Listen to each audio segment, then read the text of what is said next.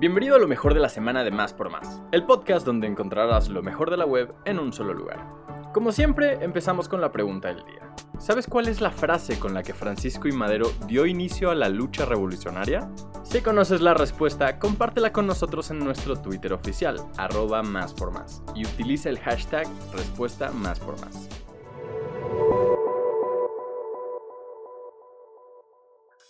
¿Ya jugaste hoy? La sección de ocio ahora tiene una versión digital. Ahora podrás jugar también en nuestra página web. Date un break con un sudoku, crucigrama, mini crucigrama o sopa de letras. Entra a máspormás.com. Según la jefa de gobierno de la CDMX, Claudia Sheinbaum, si hubiera una cuarta ola de contagios, se esperaría que no fuera tan grave ya que hay gente vacunada. Viendo lo que se vive en Europa con rebotes de contagios por COVID-19, sería muy inocente creer que México está exento de una cuarta ola especialmente la Ciudad de México, donde el flujo de población es bastante alto. Durante una conferencia de prensa, Sheinbaum señaló que ya que se vienen los fríos, puede que suban los contagios. Sin embargo, asegura que los hospitales están bien preparados para atender a la población. No tenemos pensado de ninguna manera cerrar actividades como fueron en las olas anteriores. Eso fue lo que dijo Claudia Sheinbaum. Y hablando de la pandemia, poco a poco las cosas están volviendo a la normalidad. Ahora la FESA Catlán regresa a clases presenciales. Desde este martes 16 de noviembre, la Facultad de la UNAM retoma de forma presencial actividades académicas, culturales, deportivas y trámites. La institución estuvo cerrada por un año y ocho meses. Este plantel se convierte en el primero de la Universidad Nacional Autónoma de México en regresar 100% a las actividades tras el anuncio del semáforo epidemiológico en verde. En un comunicado recalcaron la necesidad de continuar cuidándose y respetar los protocolos de salud como el uso obligatorio de cubrebocas, mantener la sana distancia, realizar lavado de manos y el uso de gel antibacterial. De igual forma, el pasado martes 16 de noviembre se anunció el plan de vacunación a adolescentes de 15 a 17 años sin comorbilidades. En conferencia de prensa matutina se dieron a conocer los detalles del registro para incluir a este grupo de edad en el Plan Nacional de Vacunación contra COVID-19. Es por eso que el registro se abrirá desde este viernes 19 de noviembre a través del sitio mivacuna.salud.gov.mx. Dejando un poco de lado el tema pandémico, les cuento que The Weeknd y Post Malone estrenaron un sangriento video de la canción One Right Now. El pasado 5 de noviembre, ambos artistas le volaron la cabeza a toda la industria musical estrenando la canción One Right Now. En aquel momento solo presentaron la rola, pero ahora complementaron el lanzamiento de este sencillo con un videoclip espectacular. Se sabe desde hace un tiempo que The Weeknd está planeando todo para lanzar un nuevo material discográfico, aunque no ha revelado mucha información al respecto.